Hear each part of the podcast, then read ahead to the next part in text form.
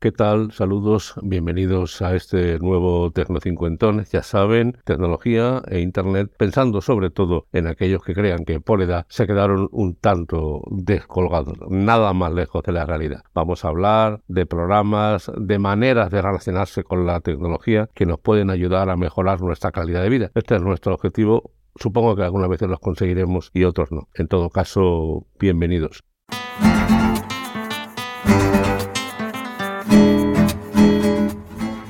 Pues hoy les vengo a hablar de mi profundización en mi aspecto de escritor aficionado. Ya les he explicado en anteriores programas de Eterno Cincuentones en este podcast que, bueno, creo en la autoedición. Ya he publicado varios libros que van apareciendo en Amazon. Sencillo, cómodo, barato y como no aspiro al premio Nobel, me conformo con esta afición literaria que me ayuda, digamos, a, mm, bueno, a amueblar la cabeza, vamos a decirlo de esta manera. Eh, obviamente yo estoy usando algún procesador de textos, lógicamente el que me ofrece Linux en el ordenador, pero sobre todo Google Drive. Y he oído hablar a varios escritores de aplicaciones específicas. Yo he buscado una aplicación específica que sea multiplataforma y gratuita, es decir, he rechazado todas aquellas que sean eh, de pago y que tengan pues todas las opciones necesarias que pueda necesitar un escritor.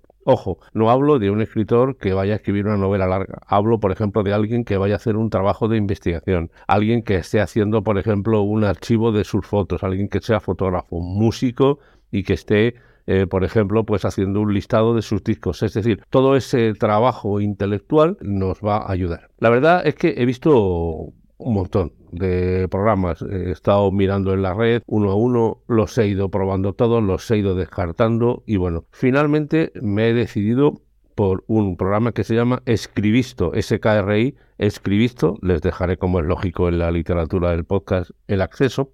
Primero porque cumple todos los elementos eh, que yo deseaba, es decir, es gratuito, está en todas las plataformas, por supuesto está en idioma español y además este escribisto ni siquiera hay que hacerse un usuario. Una vez que lo cargas puedes utilizar el sistema. La verdad es que eh, me ha gustado y a ver si los que quieran entender el concepto de cuál es la diferencia, eh, por ejemplo, entre utilizar pues eh, cualquier, cualquiera de los elementos de escritura como LibreOffice o los que están en la nube. Bien, Escribisto te permite trabajar sobre tres escenarios totalmente distintos. El escenario de elementos, carpetas y etiquetas. Y me explico. Los elementos, por ejemplo, pueden ser los personajes. Usted puede definir a un personaje, puede definir una etapa, puede definir un elemento eh, fundamental para usted, dotarlo de cronología, de personalidad, etc. Las carpetas son los capítulos de cada uno de los elementos de su obra, lo que sea,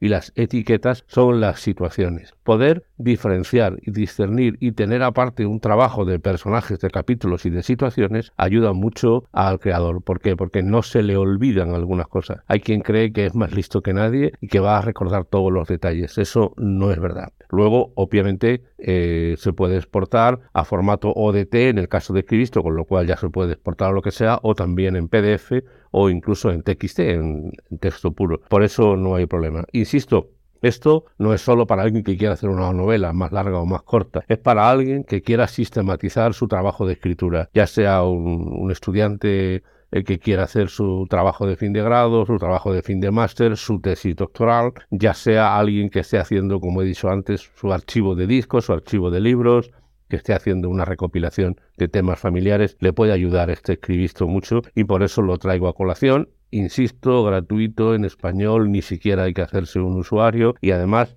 en el caso de, Linux se eh, carga muy fácilmente porque está en formato Flatpak, ya lo saben, que el Flatpak te baja simplemente el fichero y se, y se desarrolla rápido y seguro. Así que ya solo por esto merece la pena probarlo. Estoy seguro de que en Windows el Mac será igualmente fácil extraer. Vale, tiene además algunas cosas que me han gustado. Tiene lo que se llama un modo sin distracción, es decir, que te anula el resto de la pantalla y te pones a trabajar eh, tranquilamente sin distracciones. Tiene además un, un modo de autoguardado, es decir, sin que tú le digas guárdame lo que he hecho hasta ahora, te lo va guardando Tiene además un magnífico corrector que va muy bien. Hay que cargarse el diccionario de español, que se hace inmediatamente, y el corrector va muy bien. Ojo, de español de España, porque ya en los diccionarios hay muchísimos diccionarios de los distintos países que hablan español. No es lo mismo el diccionario boliviano que chileno, que argentino, que paraguayo, que el español, el nuestro. Así que ténganlo claro. Además, también eh, puede cargarse el tema claro y oscuro. Yo cada vez utilizo más en todos los temas oscuros, mejor para mi vista, y aquí lo he puesto en tema oscuro. Por supuesto, hace pues lo que hacen todos estos procesadores, por ejemplo, un recuento de palabras y de caracteres para que usted sepa cuánto está haciendo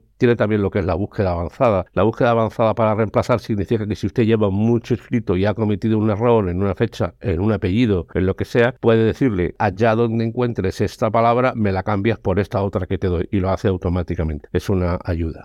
Bien, como ves, como ven ustedes, este escribisto merece la pena probarlo. No voy a decir que el resto de software para escritores que exista en la red, sea bueno o malo. Simplemente me he decidido por este porque me ha parecido el más claro. Obviamente tiene su pequeña, eh, tiene su pequeña curva de aprendizaje, pero en la red hay un montón de vídeos, hay un montón de tutoriales que le van a ayudar a superar este momento. Así que por eso no se preocupe. Yo se lo recomiendo vivamente, insisto, no solo a los escritores, si está usted haciendo cualquier trabajo intelectual de escritura, le vendrá muy bien. Ya me dirán ustedes, si además quieren aconsejar algún otro, encantado. Yo en el próximo programa lo digo, si quieren hacer cualquier comentario, sin problemas. Así que aquí estamos un poco para, para seguir avanzando. Muchas gracias a todos de antemano.